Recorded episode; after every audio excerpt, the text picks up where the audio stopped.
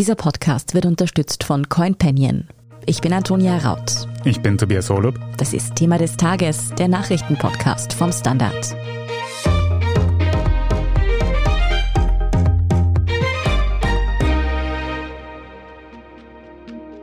Hier gibt es irgendeinen Vorfall auf der Straße. Es wird auch geschossen. In der Ukraine ist die Lage nun endgültig eskaliert. Russland hat in den frühen Morgenstunden angegriffen.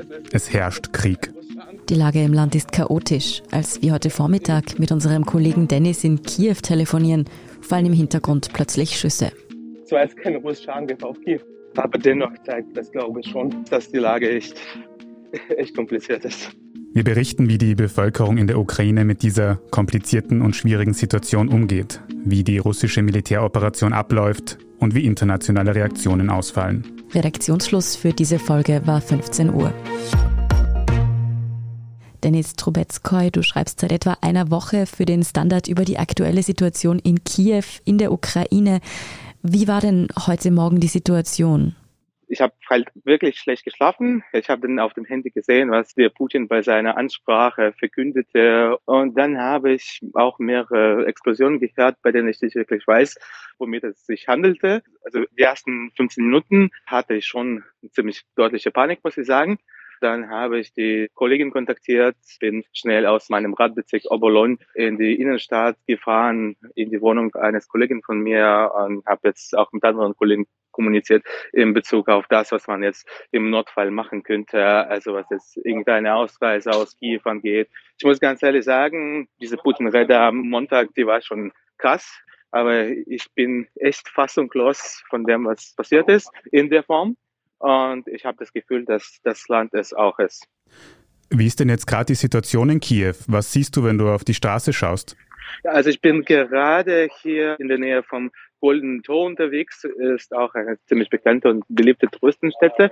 Eine richtige Panik ist wahrscheinlich hier nicht zu spüren, aber man sieht natürlich schon, dass es Schlänge, wenn nicht übergroße, von Bankautomaten gibt und dass die Menschen sich jetzt natürlich in erster Linie damit besorgen, dass sie jetzt Lebensmittel einkaufen und so weiter. Wobei ich auch das Gefühl habe, dass relativ viele Menschen jetzt aus der Stadt ausreisen wollen, bei dem ich, muss ich aktuell wirklich hinzufügen, nicht weiß, ob das wirklich die beste Idee ist. Bei diesem Angriff, ich kann die Lage wirklich jetzt relativ schlecht analysieren, weil ich mich ehrlicherweise jetzt eher mit diesen Sicherheitsaspekten beschäftigt habe. Aber wir hatten auf jeden Fall äh, gewisse Angriffe in Lutsk und Ivano-Frankivsk in der Westukraine, meine ich. Das hat mit der militärischen Infrastruktur zu tun. Und die Schwierigkeit wäre jetzt, wenn man wirklich in den Westen fährt, also man weiß jetzt nicht unbedingt, wo irgendwelche Arsenale sind und so weiter. Und da habe ich einfach das Gefühl, dass wenn die Russen selbst dort gewisse Angriffe veranstalten, da muss man sich schon Gedanken machen, ob es nicht sicherer ist, einfach in der Wohnung in Kiew zu bleiben und auf die nächsten Luftschutzkeller zu achten. Also bei mir ist es in der U-Bahn-Haltestelle Goldenes Tor und das ist aktuell ungefähr 150 Meter entfernt von dem Ort, wo ich aktuell untergebracht bin. Wie lauten denn die Anweisungen der Behörden? Sollen die Menschen zu Hause bleiben? was die Anweisungen der Kiewer Behörden angeht, dass es möglichst zu Hause sich zu befinden, nicht in Panik zu verfallen und diesen nächsten Luftschutzkeller wirklich im Kopf zu merken und wenn man irgendwelche Sirenen hört und so weiter, also die Signale, man soll natürlich ganz schnell dorthin. In meiner nächsten Frage habe ich Dennis eigentlich danach gefragt, wie sich die Menschen in der Ukraine jetzt vorbereitet haben. Er hat kurz noch geschildert, dass eigentlich jetzt niemand Lebensmittel eingelagert hat oder so. Dann herrscht am anderen Ende der Leitung aber plötzlich Stille. Hier gibt es irgendeinen Vorfall auf der Straße. Es wird auch geschossen. Dennis und sein Kollege müssen weglaufen, bringen sich in Sicherheit. Er beschreibt, dass offenbar ein Passant eine Waffe dabei hatte. Das hat offenbar dem ukrainischen Soldaten nicht gefallen und hat versucht, auf ihn zu schießen. Dennis stellt klar. Also es war jetzt wirklich kein Spaß. Es war jetzt kein russischer Angriff auf Kiew, muss, man klarstellen. Es war, man hatte das Gefühl, dass es eher so eine private Situation ist. Aber dennoch zeigt das, glaube ich, schon ein bisschen, dass die Lage echt, echt kompliziert ist. Sollen wir eine Pause machen oder können wir weiterfragen? Ich glaube lieber weiter. Du hast schon kurz gesagt, was man aus dem Osten der Ukraine hört, aber kannst du noch ein bisschen beschreiben, was bekommt ihr mit aus der Ostukraine, wo ja am meisten Kriegshandlungen aktuell noch sind? Ehrlich gesagt, ich würde mich jetzt weit aus dem Fenster nicht auslehnen und sagen, dass ich wirklich jetzt verstehe, was dort passiert. Und darüber hinaus würde ich sagen, dass wenn ich überhaupt eine Aussage treffen kann, geht es, glaube ich, in erster Linie darum, dass die Russen jetzt erst tatsächlich versuchen, Militärinfrastruktur im ganzen Land, soweit es geht, zu zerstören. Und es geht eben in erster Linie um den Donbass, aber ich kann mich auch komplett irren. Dennis, wie geht's für dich jetzt weiter? Du hast vorher gesagt, du versuchst jetzt mal in Kiew zu bleiben. Wirst du jetzt jeden Tag die Situation neu einschätzen? Rechnest du damit, dass du dich vielleicht in Sicherheit bringen musst? Also jeden Tag neu einschätzen ist übertrieben in diesen Zeiten. Ich würde eher sagen, jede fünf Minuten neu einschätzen. Wie ich bereits angedeutet habe, ist es womöglich jetzt besser, wirklich nicht total in Panik zu verfallen und gleich in den Westen zu fahren. Aber wie ihr bestimmt jetzt mitbekommen habt, mhm. ist es auch kein Spaß hier wirklich. Mhm. Also es gibt grobe Gedanken, wie wir uns mit den Kollegen zusammen organisieren können und erstmal in die Westukraine zu gehen. Aber erstmal haben wir das Gefühl, dass das wohl nicht der beste Weg ist. Aber wir prüfen das wirklich immer, immer wieder neu. Vielen Dank für diese Ausführungen direkt aus Kiew in der Ukraine und pass bitte weiter gut auf dich auf, Dennis Trubetskoy. Danke sehr. Als nächstes sprechen wir mit dem Leiter der Abteilung Militärstrategie des österreichischen Bundesheeres, Brigadier Philipp Eder, darüber, wie sich die Lage in der Ukraine militärisch weiterentwickelt. Wir sind gleich zurück nach einer kurzen Pause.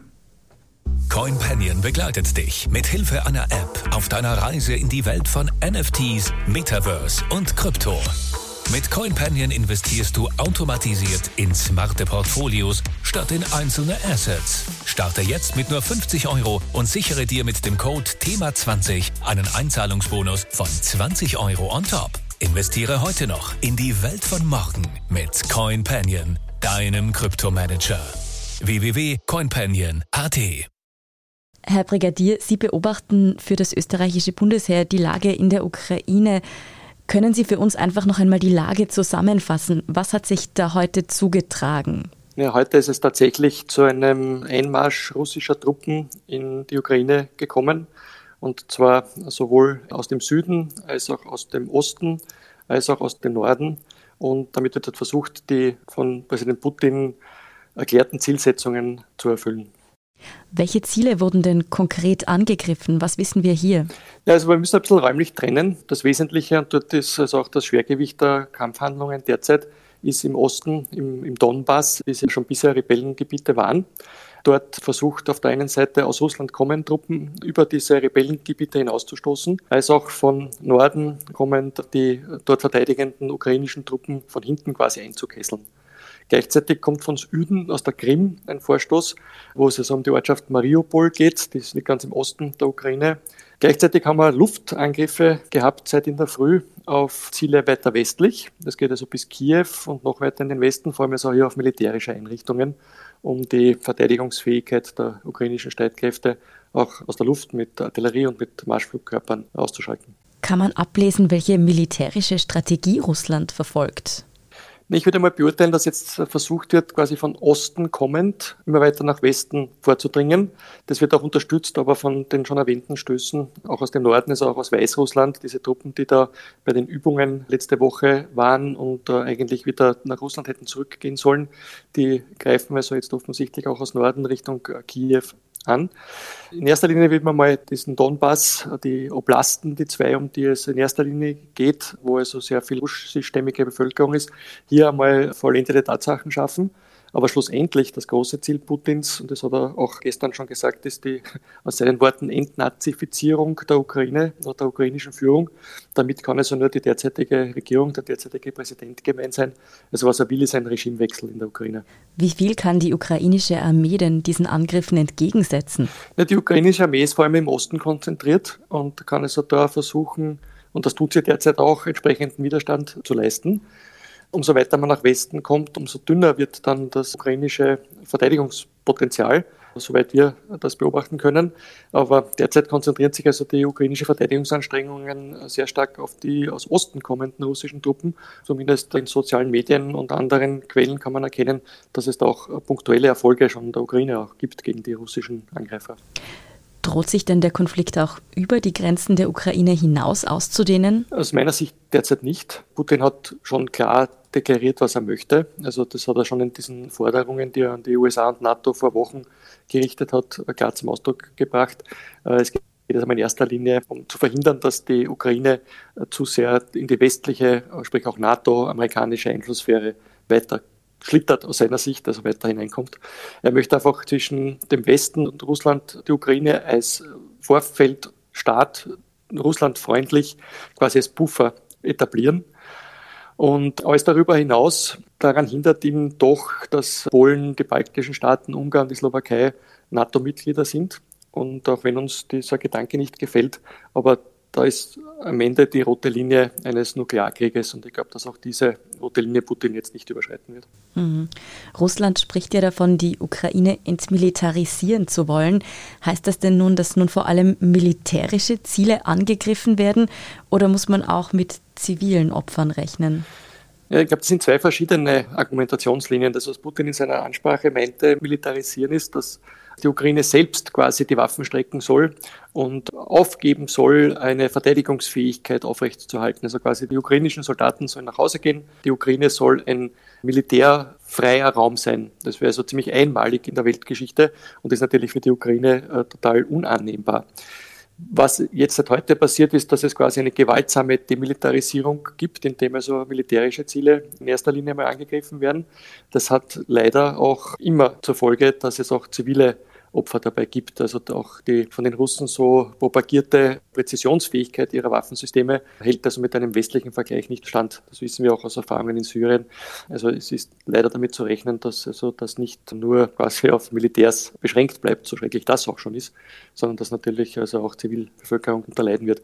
Es wird aber auch ganz stark davon abhängen, wie der Erfolg des ukrainischen Widerstandes sich weiter darstellt, weil ich glaube, im liebsten ja den Russen, wenn er so jetzt die Ukraine kampflos die Waffen strecken würde, das derzeitige Regime in der Ukraine in den Westen flüchtet und so also damit quasi kampflos die Ukraine eingenommen. Das bedeutet aber, man kann derzeit auch noch nicht abschätzen, ob sich die Kämpfe nun noch intensivieren werden, ob es hier eine Entspannung geben könnte.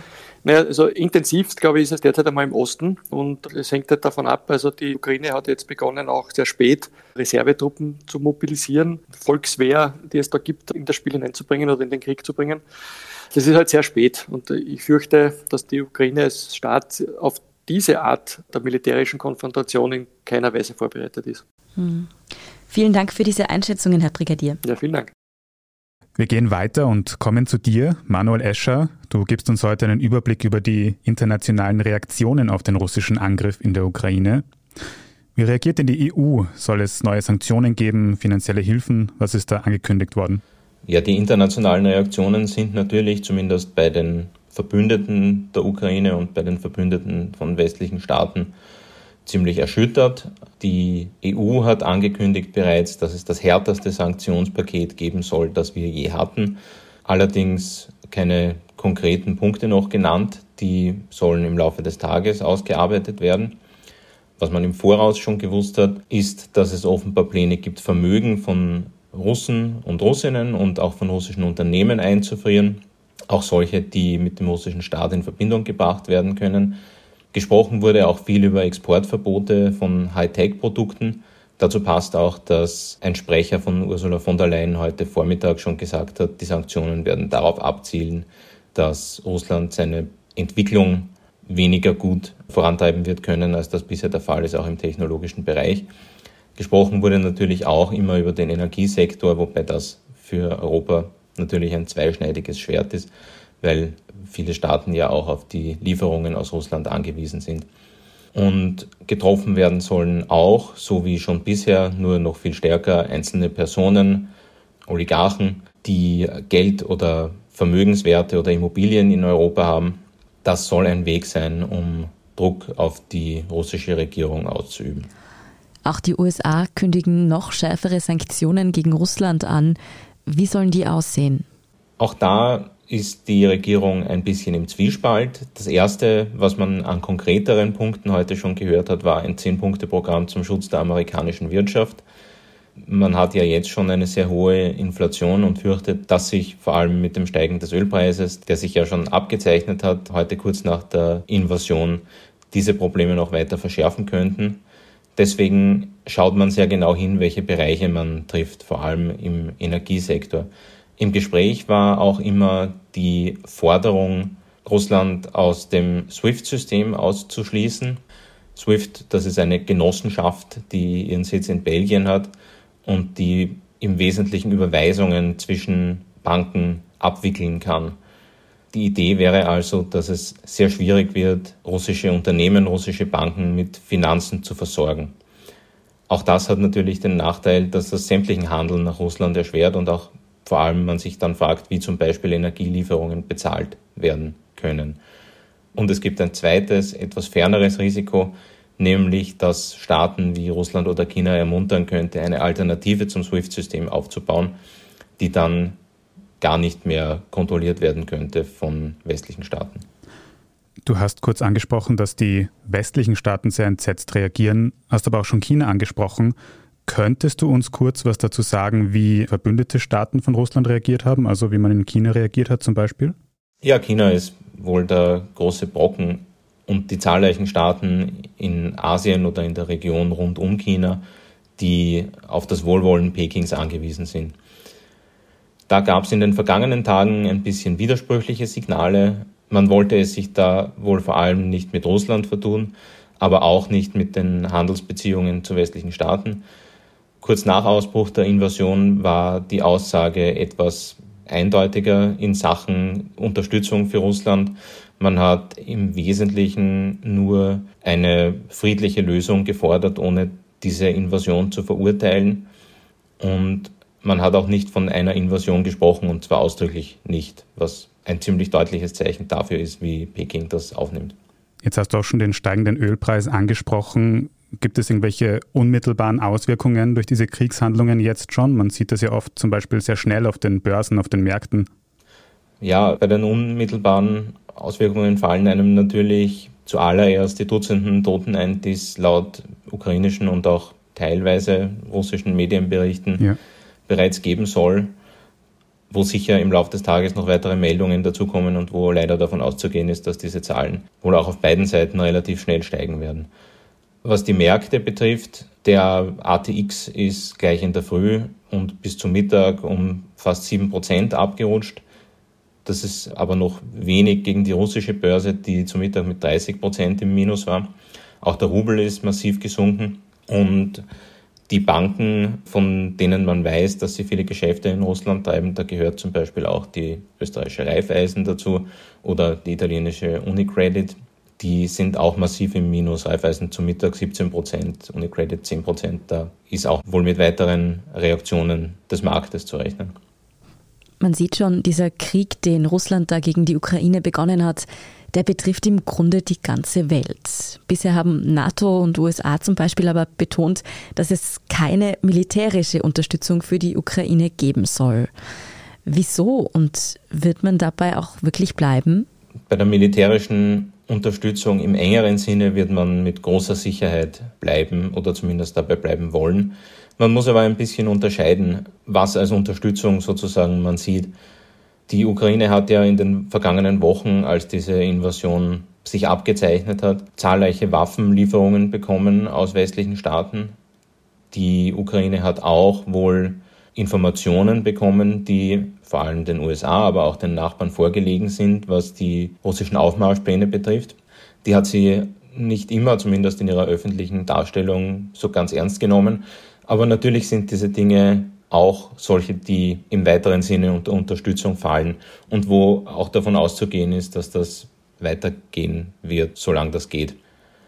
Was allerdings tatsächlich ausgeschlossen ist, vorerst zumindest, sind NATO-Truppen, die sich in die unmittelbaren Kampfhandlungen einmengen. Und es ist sehr davon auszugehen, dass es dabei auch bleiben wird, weil ein Kampf von NATO-Truppen gegen Russland natürlich äußerst unvorhersehbare Folgen für die weltweite Sicherheit haben würde. Das hat der russische Präsident Wladimir Putin ja auch in seiner Rede in der Nacht, die eine Kriegserklärung war, angesprochen, wo er recht deutlich darauf hingewiesen hat, dass sich dann Atommächte gegenüberstehen würden. Manuel, kann man denn irgendwie abschätzen, wie sich dieser Krieg jetzt entwickeln wird? Wird das jetzt Tage dauern oder Wochen oder Monate? Das ist sehr schwer zu sagen und hängt von vielen verschiedenen Aspekten ab. Man ist schon vor diesem Krieg davon ausgegangen, dass die Versuche der russischen Armee, Dinge einzunehmen, auch die Hauptstadt Kiew zumindest zu umstellen, dass das nicht sehr lange brauchen wird. Allerdings ist die große Frage natürlich, wie es dann weitergeht, welchen Widerstand gibt es dann, wann werden ukrainische Truppen zum Beispiel auf Guerilla-Aktionen umstellen. Damit war ja zumindest vor der Invasion dann gerechnet worden. Die Frage ist auch, in welchen Teilen des Landes Russland was zu tun versucht. Also vor allem in der Westukraine wäre ja mit deutlich größerem Widerstand zu rechnen als in manchen anderen Teilen des Landes. Der Kreml selbst sagt dazu, es geht ihm darum, bestimmte Ziele zu erreichen. Genannt wird dabei die Demilitarisierung der Ukraine. Was auch immer damit gemeint ist, das wird nicht näher ausgeführt und kann vieles heißen. Idealerweise hat Kreml-Sprecher Dmitri Peskov gesagt, die Säuberung der Ukraine von Nazis. Auch das ist ein Punkt, der viele Auslegungen zulässt. Die Ukraine bezeichnet ja zahlreiche Politikerinnen und Politiker in der Ukraine damit. Auch die Frage, was diese Säuberung heißen soll, bleibt natürlich offen. Und im Wesentlichen sagt der Kreml auch, das kommt auf die Ukraine an, wie lange das dauern wird. Und zumindest diese Äußerung kann man wohl schon als wahr auffassen. Es kommt tatsächlich darauf an, wie lange und in welcher Art eine Art von Widerstand stattfinden wird und das ist nicht absehbar. Aus jetziger Sicht ist also noch völlig offen, wie sich der Krieg in der Ukraine entwickeln wird. Über alle aktuellen Entwicklungen halten unsere Kolleginnen und Kollegen Sie natürlich im Newsticker informiert. Vielen Dank, Manuel Escher, für diesen Überblick. Sehr gern. Wir sind gleich zurück. CoinPanion begleitet dich mit Hilfe einer App auf deiner Reise in die Welt von NFTs, Metaverse und Krypto. Mit CoinPanion investierst du automatisiert in smarte Portfolios statt in einzelne Assets. Starte jetzt mit nur 50 Euro und sichere dir mit dem Code THEMA20 einen Einzahlungsbonus von 20 Euro on top. Investiere heute noch in die Welt von morgen mit CoinPanion, deinem Kryptomanager. www.coinpanion.at Und hier ist, was Sie heute sonst noch wissen müssen. Erstens. Österreichs Ex-SPÖ-Kanzler Christian Kern sieht Konsequenzen aus dem Ukraine-Konflikt. Er zieht sich als Aufsichtsrat der russischen Staatsbahn zurück. Der Job sei keine politische Aufgabe oder Lobbying-Tätigkeit, sondern vielmehr ein Job für einen Branchenkenner, hatte Kern gegenüber dem Standard gesagt. Der Angriff Russlands auf die Ukraine habe die Situation aber geändert und Kern zieht sich von dem Posten zurück. Anders macht es ÖVP-Ex-Kanzler Wolfgang Schüssel. Er sitzt seit einigen Jahren im Board of Directors des russischen Mineralölkonzerns Lukoil. Bisher teilte die Sprecherin von Wolfgang Schüssel mit, dass es keine Notwendigkeit gäbe, dieses Mandat zurückzulegen. Und zweitens, Europa bereitet sich unterdessen auf die Menschen vor, die vor den Kämpfen in der Ukraine fliehen und noch fliehen dürften. Mehrere europäische Länder haben ihre Bereitschaft zur Aufnahme von Flüchtlingen, aber auch von Verletzten aus der Ukraine signalisiert. Die deutsche Innenministerin sicherte etwa den osteuropäischen Partnerstaaten Hilfe zu. In Rumänien und in der Republik Moldau trafen unterdessen die ersten Flüchtlinge ein. Die aktuellsten Informationen zum russischen Angriff auf die Ukraine finden Sie, wie gesagt und wie immer, im Live-Ticker auf der Standard.at.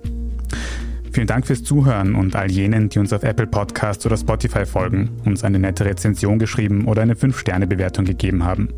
Und ein ganz besonders großes Dankeschön all jenen, die unsere Arbeit mit einem Standard-Abo oder einem Premium-Abo über Apple Podcasts unterstützen. Das hilft uns wirklich sehr, also gerne auch Freundinnen und Freunden weiterempfehlen. Verbesserungsvorschläge oder Themenideen schicken Sie uns am besten an podcast.derstandard.at. Ich bin Tobias Holub. Ich bin Antonia Raut. Baba und bis zum nächsten Mal.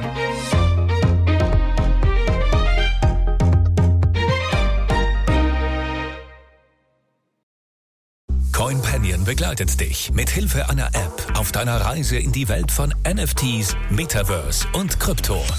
Mit CoinPanion investierst du automatisiert in smarte Portfolios statt in einzelne Assets. Starte jetzt mit nur 50 Euro und sichere dir mit dem Code THEMA20 einen Einzahlungsbonus von 20 Euro on top. Investiere heute noch in die Welt von morgen mit CoinPanion, deinem Kryptomanager. www.coinpanion.at